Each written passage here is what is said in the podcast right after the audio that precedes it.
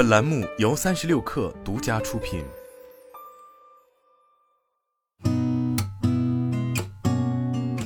八点一刻，听互联网圈的新鲜事儿。今天是二零二四年一月二十六号，星期五，早上好，我是金盛。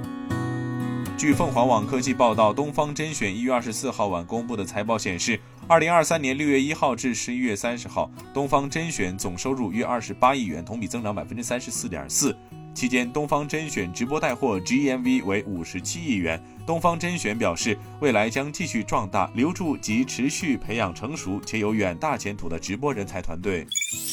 据财经网报道，有网友近日在人民网领导留言板留言，建议哈尔滨借冰雪文旅热打造高端羽绒服品牌 Northeast。对于该网友的留言，哈尔滨市工业和信息化局近日在回复中表示，该网友的建议十分切合我市实际又精辟独到，我们将认真学习吸纳，将之融入下步推进工作中。据央视新闻报道，二零二四年春运自一月二十六号，也就是今天开始，至三月五号结束，共计四十天。期间，首都机场预计运送旅客七百二十万人次，日均十八万人次；保障航班四点六万架次，日均一千一百六十一架次。今年春运旅客量较二零二三年增长超百分之六十。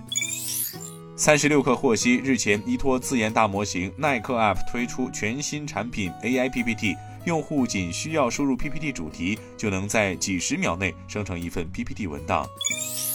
据新浪财经报道，特斯拉在一月二十四号收盘后给股东的一封信中表示，其二零二四年的汽车销量增长率可能明显低于二零二三年的增长率，因为我们的团队正致力于在德克萨斯州超级工厂推出下一代汽车。美国联邦航空管理局 （FAA） 于当地时间一月二十四号暂停了波音公司七三七 MAX 飞机的扩大生产计划。FAA 表示，已批准了对 MAX 九飞机的检查指示，航空公司一直在等待这项批准，以评估他们的机队，以便让这些飞机恢复服务。通用汽车一月二十四号表示，计划未来五年向巴西的业务投资七十亿雷亚尔，约合十四亿美元，以加速巴西电动汽车的生产。迄今为止，巴西在接受电池驱动汽车方面进展缓慢。今天咱们先聊到这儿，我是金盛八点一刻，咱们下周见。